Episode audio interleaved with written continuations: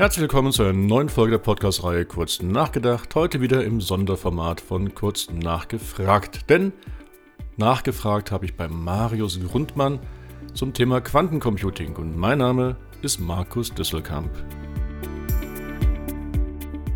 Und ihr werdet gleich sehen, mit Marius Grundmann kann man herzlichst und herrlich über den Quantencomputer sprechen, über eine Technik, die ja nicht richtig einfach ist. Er wird selbst zwischendurch mal sagen, ja, so alles versteht man nicht dabei und dabei ist Marius Grundmann Professor sogar für genau dieses Thema, für die Quantenphysik an der Uni Leipzig. Aber hört gleich mal rein, es geht um das Thema, was ist überhaupt Quantencomputer?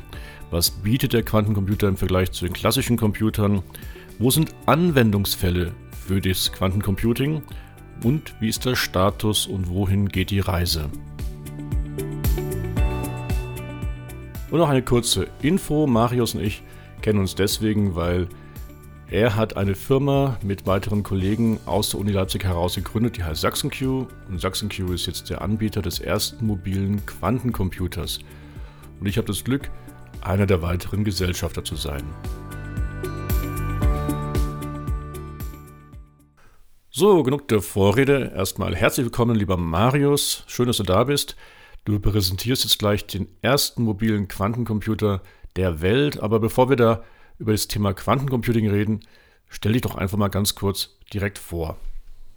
Ja, mein Name ist Marius Grundmann. Ich habe Physik studiert und mich schon sehr früh mit Nanostrukturen beschäftigt, schon in den 90er Jahren. Äh, einzelne Quantenpunkte, also Nanokristalle. Ich war der Erste, der gezeigt hat, dass solche Nanokristalle eine scharfe Spektrallinie haben, also bei einer bestimmten Farbe aussenden. Und ja, das ist 30 Jahre her. In der Zwischenzeit habe ich mich dann mit äh, verschiedenen Halbleitern beschäftigt, insbesondere transparenten Halbleitern. Und im Moment ist jetzt beides zusammengekommen, dass ich für den Quantencomputer Quantenpunkte untersuche in einer transparenten Matrix, also in durchsichtigen Halbleitern, speziell Diamant. Und diese Quantenpunkte, die benutzen wir jetzt zum Quantenrechnen. Meine Tätigkeit wenn ich mal nicht in der Firma arbeite, ist äh, Physikprofessor an der Universität Leipzig. Ja, wenn man dir schon so zuhört, lieber Marius, ne, wenn Nanotechnik und so weiter, dann denkt man ja als Normalsterblicher, also man sollte sich am besten mit dem Thema Quantencomputing gar nicht beschäftigen, weil das ist sowieso noch viel zu kompliziert nur was für die Profis. Aber ich kenne dich ja und äh, weiß, dass du in der Lage bist, uns mal das Thema Quantencomputing relativ einfach näher zu bringen. Also konkret, was ist Quantencomputing und was ist das Besondere daran? Also das Quantencomputing hat als Ziel, einfach schnellere Computer herzustellen, als mit der normalen Hardware, also mit Siliziumchips, möglich ist. Das ist das Ziel. Und äh, dazu benutzt man halt Quantenmechanik. Der normale Computer ist ein klassisches Gerät, das mit Quantenmechanik nicht viel zu tun hat. Und wenn man die quantenmechanischen Spezialitäten und Effekte ausnutzt, dann gelingt es halt, Rechenmaschinen zu bauen, die sehr viel schneller sind als die konventionelle Hardware. Das heißt also, Quantencomputing ist erstmal das Zentrale, dass wir eine viel stärkere Rechenleistung haben. Gut, jetzt hatte ich ja das Glück, Marius, schon so diverse Vorträge von dir zu hören und habe ja gelernt, der klassische Computer, der basiert auf Transistoren. Das Ganze wurde vom Alan Turing 1946 erfunden, also Transistor wo man nur ein- und ausschalten kann, also 0 und 1. Und im Endeffekt, jeder Chip, den wir heute haben, besteht also auf einer Vielzahl von solchen Transistoren, die nur Nullen und Einsen generieren können. Aber der Quantencomputer, der hat jetzt wirklich einen Sprung, dass wir nicht mehr nur Nullen und Einsen haben. Das ist absolut richtig. In dem klassischen Computer gibt es Bits, die sind halt 0 oder 1. Das kann man sich vorstellen wie so ein Lichtschalter, der ist halt an oder aus. Damit wird die gesamte Information kodiert und äh, auf der Hardware-Ebene hat man heutzutage halt Chips, also die Recheneinheiten, CPUs und auch Speicher, wo Milliarden, also viele Milliarden Transistoren auf einem Chip integriert sind. Und das war eine lange Entwicklung seit halt den 40er Jahren bis jetzt mit dem Moore'schen Gesetz, wo halt alle 20 Monate sich die Zahl der äh, Bauteile, also der Transistoren, der kleinsten Einheiten halt verdoppelt. Und das ist über die ja, vielen Jahrzehnte halt ein exponentielles Wachstum gewesen der, äh, ja, der Zahl der Transistoren, damit aber auch der Rechenleistung. Marius, lass mich ganz kurz mal zurückkommen. Wir hatten jetzt gerade festgestellt, es gibt nicht nur Nullen und Einsen. Wie darf ich mir das vorstellen? Also, was gibt es anstelle von Nullen und Einsen? Also der Quantencomputer, den äh, eigentlich Richard Feynman so Anfang der 70er Jahre äh, vorgestellt hat oder halt theoretisch erstmal erdacht hat, der funktioniert mit Qubits, also Quantenbits, die halt ganz anders funktionieren als die klassischen Bits. Da werden wir sicherlich gleich noch zu kommen. Und auch da kommt es darauf an, dass man möglichst viele Qubits hat, die möglichst gut miteinander zusammenarbeiten. Und da gibt es auch eine Entwicklung, dass halt die Zahl der Qubits in den jetzigen Quantencomputern auch exponentiell steigt mit der Zeit. Aber die Rechenleistung steigt halt auch exponentiell mit der Zahl der Qubits, sodass es eine doppelexponentielle äh, Dynamik gibt in diesem Feld. Und in ein paar Jahren gibt es dann halt Rechenmaschinen, die halt die klassische Hardware, ganze Großrechenzentren dann in den Schatten stellen werden. So, hast du schon zweimal den Begriff exponentiell gebracht. Das will ich mal ganz kurz erläutern. Das Besondere ist ja beim, beim Bit, wenn ich ein Bit mit einem weiteren Bit verbinde, gibt es zwei Bits und das ist die Leistung dann von zwei Bits beim Computer. Wenn ich jetzt aber ein Qubit mit einem weiteren Qubit verbinde, dann ist es nicht die Leistung von, von zweien, sondern die Leistung quasi von vieren. Deswegen sprichst du von exponentiell und das werden wir sicherlich gleich nochmal ein bisschen genauer kennenlernen. Aber lass uns doch noch einen Schritt zurückgehen.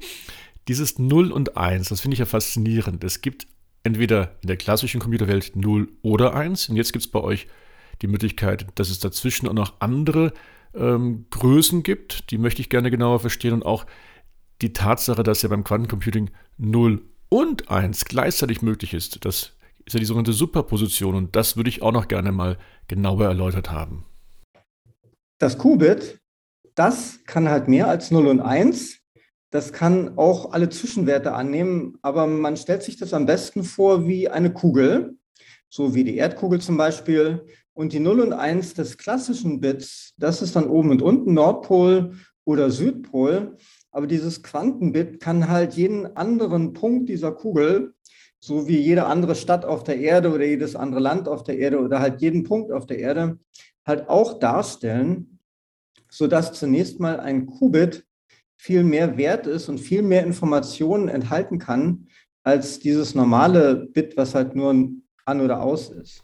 Okay, das kann ich verstehen. Also ich habe eine Kugel, wo ich wahnsinnig viel verschiedene Informationen jetzt finden kann, also nicht nur 0 und 1.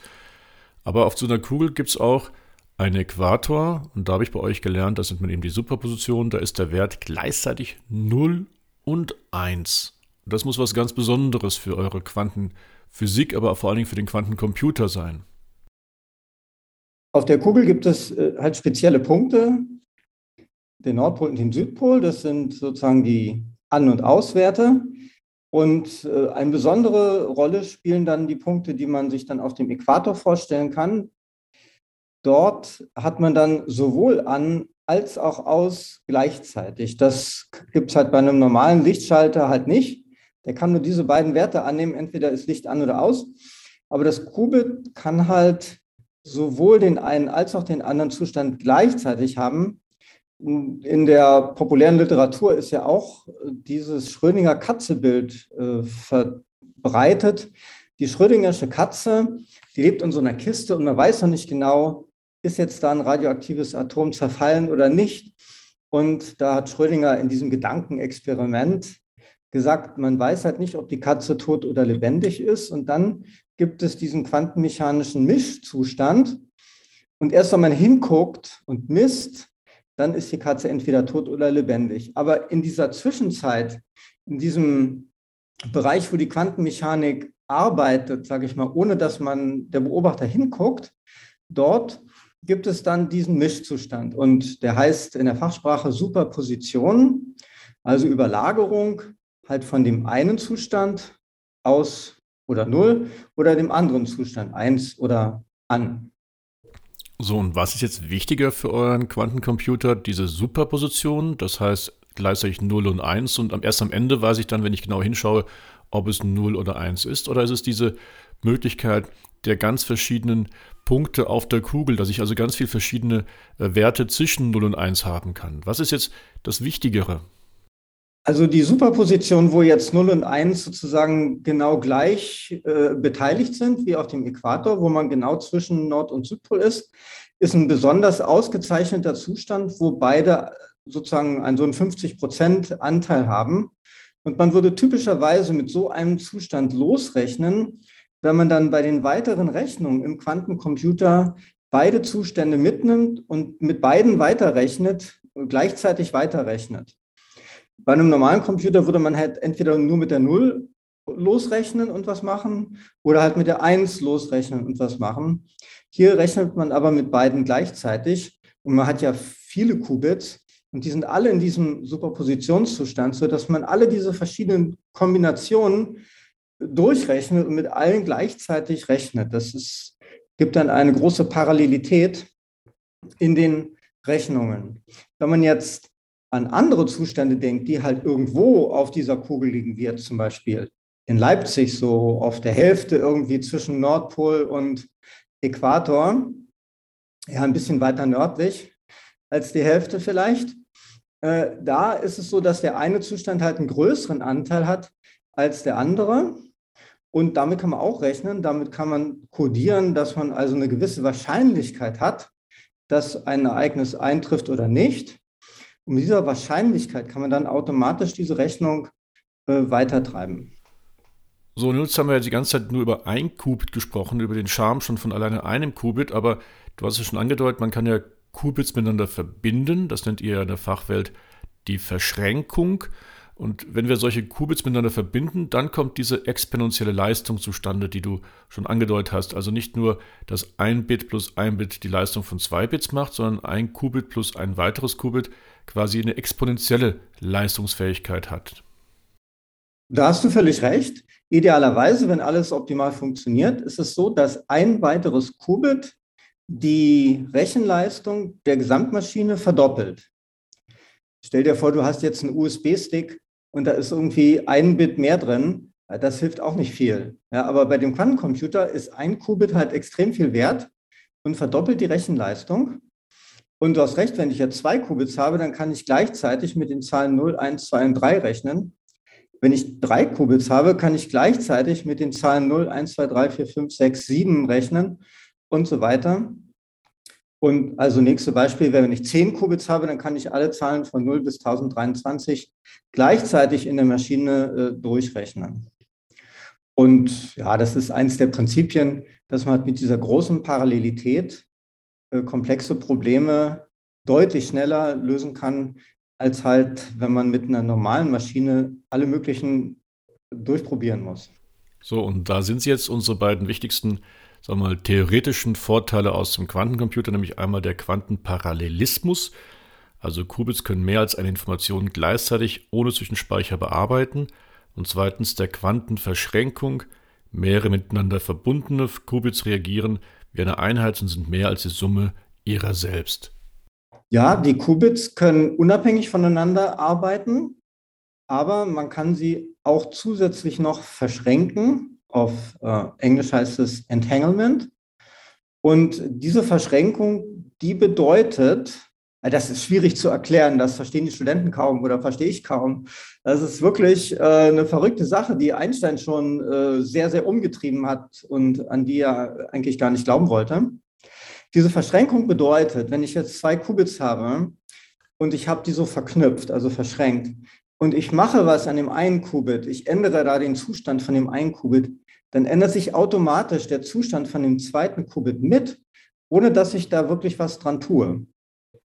Und wenn ich drei Qubits habe, die ich verschränkt habe, und ich ändere da von einem den Zustand, dann ändern sich die anderen da auch mit, sodass wenn ich, ich sag's mal etwas vereinfacht, wenn ich an der einen Seite der Maschine irgendwas kurble, dann ändert sich alles äh, automatisch mit in einer sehr komplexen Weise.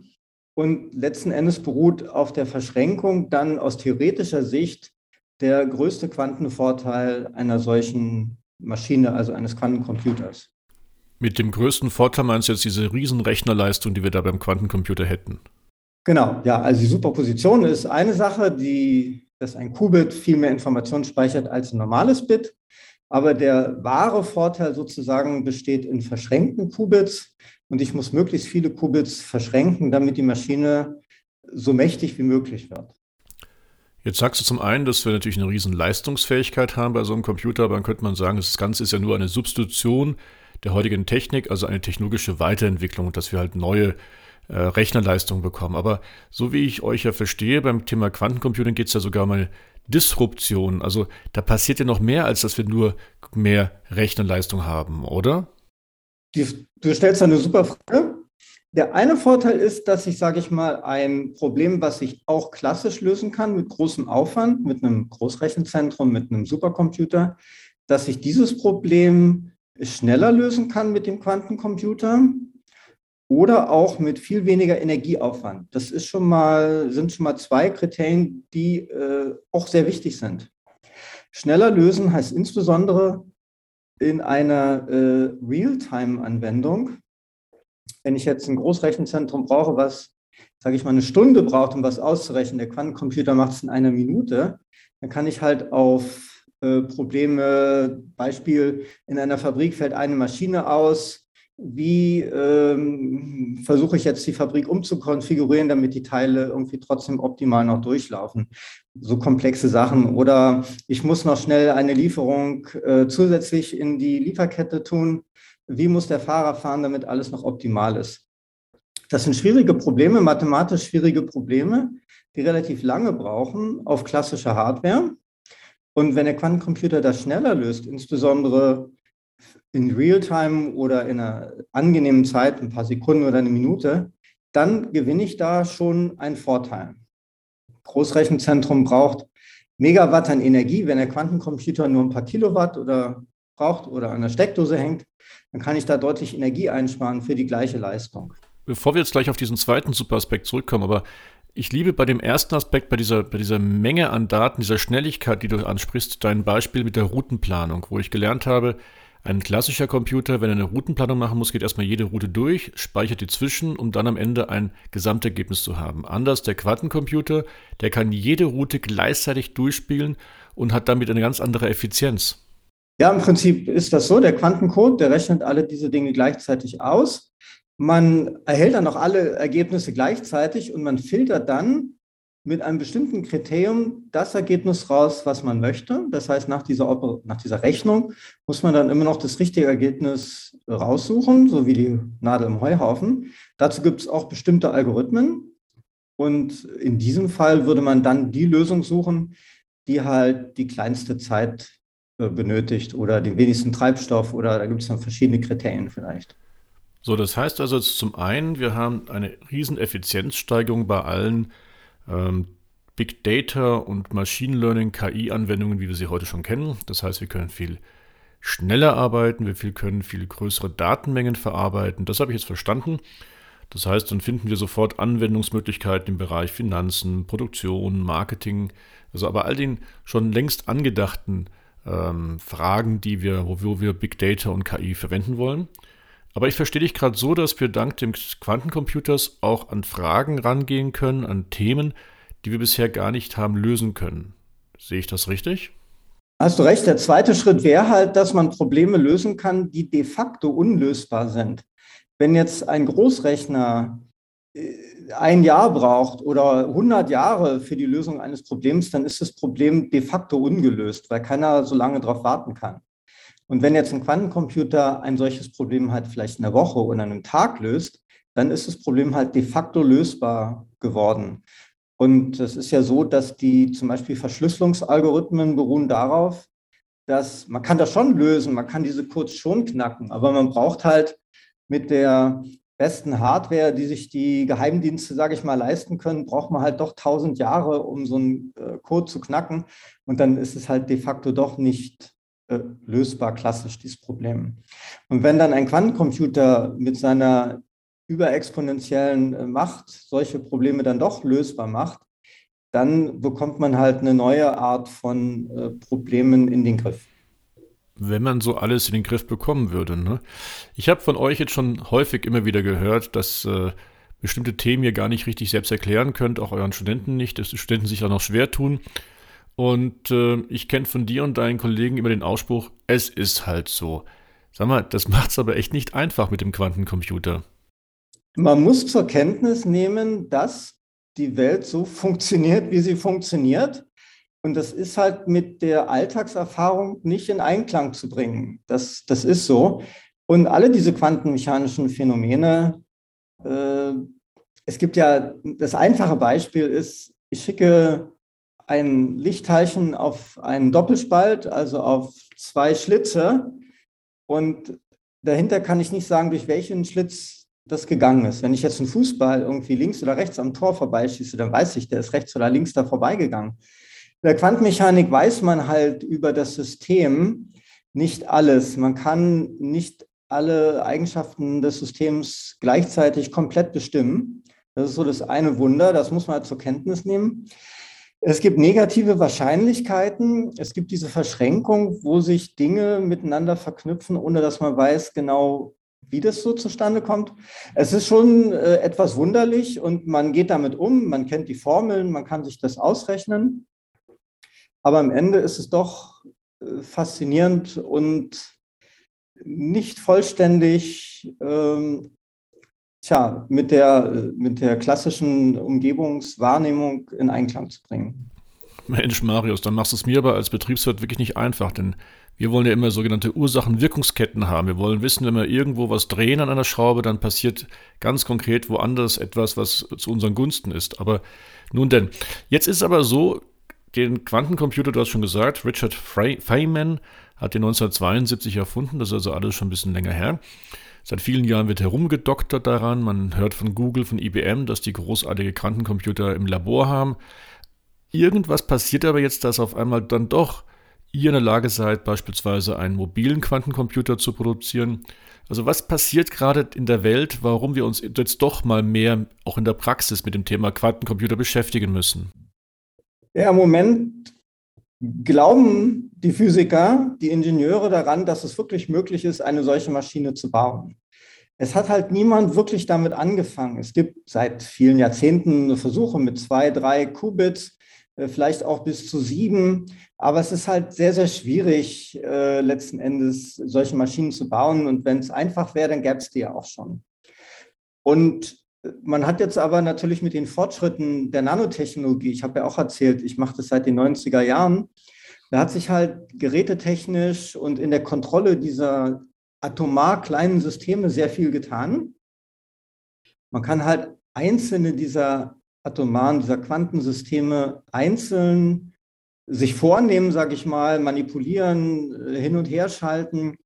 Und jetzt geht man halt diesen ingenieurmäßigen Schritt, mehrere dieser Systeme zu verknüpfen, viele dieser Systeme zu verknüpfen und daraus halt solche Gesamtsysteme zu bauen. Aber vorher musste man halt schon viele Entwicklungsschritte gehen, um, um die entsprechenden Gerätschaften zu entwickeln und um auch ja, so ein gewisses Vertrauen in die Quantenmechanik und diese ganzen Dinge äh, zu bekommen. Retrospektiv äh, könnte man das, was wir jetzt in der Firma machen, hätte man auch vor zehn Jahren schon machen können. Aber irgendwie ist halt die Zeit jetzt dafür reif. Ja, genau in dem Sinne kommen wir jetzt auch mit unserer Firma der SachsenQ. Wir haben ja beispielsweise von IBM seit 2020 einen sogenannten Quantum System One in Deutschland, der bei minus 273 Grad Quantencomputerleistungen bringt. Aber wir von der SachsenQ sind ja jetzt die ersten mit einem mobilen Quantencomputer, der sogar bei Raumtemperatur funktioniert. Das muss doch jetzt für dich als Physiker, als Forscher, als Wissenschaftler absolut eine Sensation sein. Ja, wir sind ja schon ein bisschen stolz drauf, dass wir das bei Raumtemperatur am Laufen haben.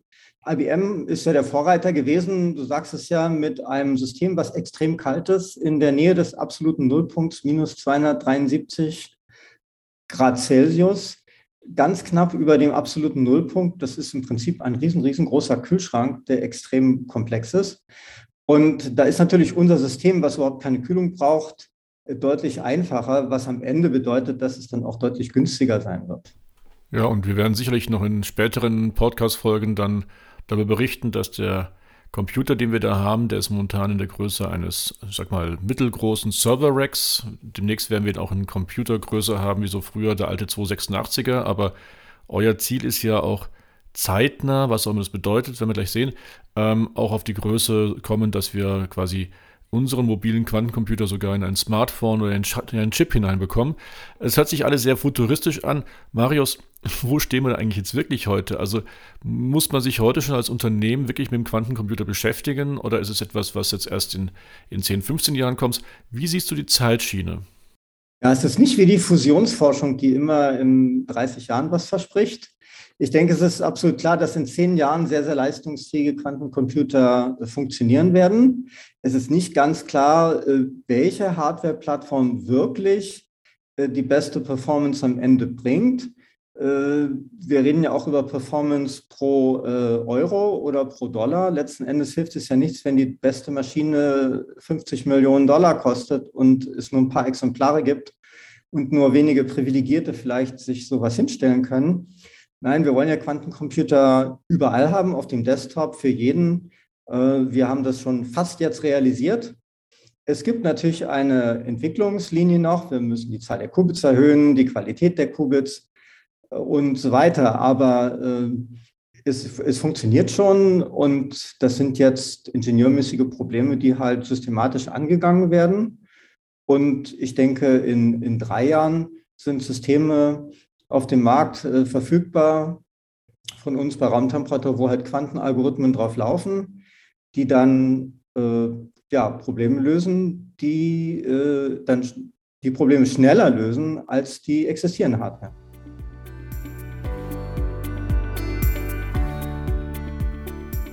Lieber Marius, erstmal vielen herzlichen Dank für, dein, für deine Gedanken, für deine Erläuterungen, denn das ist ja schon ziemlich spannend, was da abgeht. Also der Quantencomputer für alle, überall, auf jedem Endgerät, das ist schon eine spannende Vision, die du da gerade kommuniziert hast. Und auch die Aussage, dass in den nächsten drei bis fünf Jahren da sicherlich ganz wichtige weitere Schritte entstehen werden. Das heißt ja wirklich, die Quantentechnologie kommt voran, sie erlebt einen weiteren Stufe auf ihrem Reifegrad und wir müssen uns wirklich immer mehr mit diesem Thema beschäftigen, auch wenn wir gar nicht alles verstehen können. Und das fand ich auch gerade, Marius, total ehrlich und interessant von dir zu sagen, selbst wir als Professoren, selbst wir als Wissenschaftler können gar nicht alles der Quantenphysik erklären.